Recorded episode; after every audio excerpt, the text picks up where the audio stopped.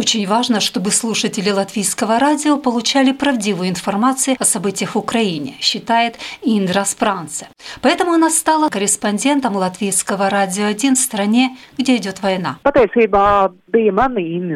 На самом деле это была моя инициатива. Я помню, когда все это началось, у нас было редакционное собрание, и я сказала, что кому-то нужно туда ехать. Конечно, никто из нас не был готов к чему-то подобному, но было четкое понимание того, что нужно ехать в Украину и готовить репортажи, потому что очень важно, чтобы именно наши журналисты информировали о событиях. После этого я прошла определенную подготовку, и сейчас я больше подготовлена работать в стране, где идет война. Посещение Украины в первые дни войны оставило неизгладимое впечатление в связи со всей чудовищностью происходящего еще недавно мирной стране.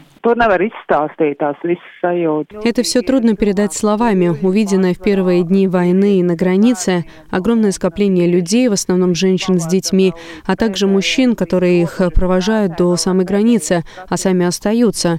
Многие шли пешком. Последние взгляды перед расставанием. На границе тогда царил хаос. Еще ничего не было приведено в порядок. Один мужчина узнал, что мы журналисты, и рассказал, что его жена с ребенком находятся в автобусе, который стоит уже день между границами Украины и Польши. Никто не может выйти из автобуса даже в туалет. У них скоро закончится вода и еда. Он просил что-то сделать, чтобы помочь этим людям. Это было ужасно. Первые дни войны, когда только начали строить баррикады и блокпосты, и дежурные на этих блокпостах были очень недоверчивы тем, кто двигался в противоположную сторону потока беженцев.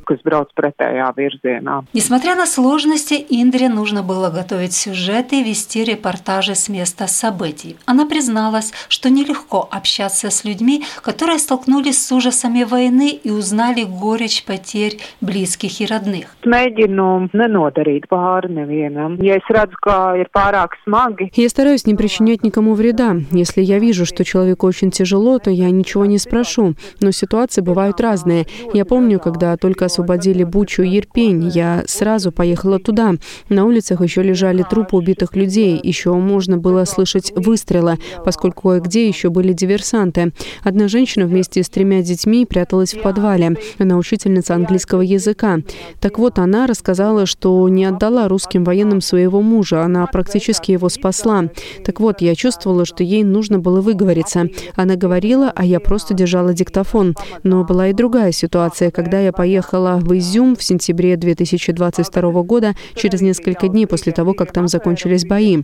Одна женщина вместе с мамой пряталась все время в подвале. Вот она не смогла ничего мне ответить. Я почувствовала, что ей было стыдно. Если человек хочет что-то рассказать, то с радостью запишу его. Я отношусь к этим людям с большой эмпатией. Работа журналиста в воюющей стране непростая и часто опасная опасное. Индра Спранце также попадала под обстрелы во время подготовки сюжетов.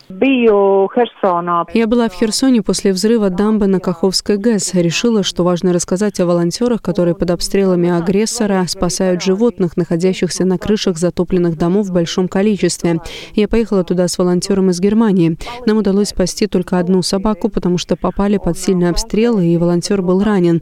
Но главная моя цель была рассказать, в каких условиях работают волонтеры партнеры. Индра Спранце часто ездит в районы, близкие к зоне военных действий, делает информативные и эмоционально сильные документальные сюжеты. Недавно она возвратилась из Лимана и Славянска. Индра рассказала, что в Лимане люди уже почти два года живут в подвалах из-за постоянных обстрелов. Хотя в некоторых регионах страны кажется, что война очень далеко. Здесь, в Киеве, кажется, что война где-то далеко. Конечно, временами есть прилеты, но в другое время город живет своей жизнью. Есть много мужчин, которые не воюют, они сами не идут в военкоматы. Одна часть общества несет на своих плечах эту войну. Это те, кто воюет, и те, кто отдали на войну своих детей, мужей, отцов. В последнее время очень активное движение жен и матерей военных, которые уже воюют два года, но их не заменяют другими. На их плечах эти два года защита Украины, а другая часть научилась жить по-своему в таких условиях. Все здесь очень непросто. Есть разные группы людей. Конечно, усталость от войны есть у всех, но некоторые научились жить так, как будто война очень далеко. Хотя постоянно летают дроны, ракеты попадают в дома, погибают люди. Людмила Пилип, Латвийское радио 4.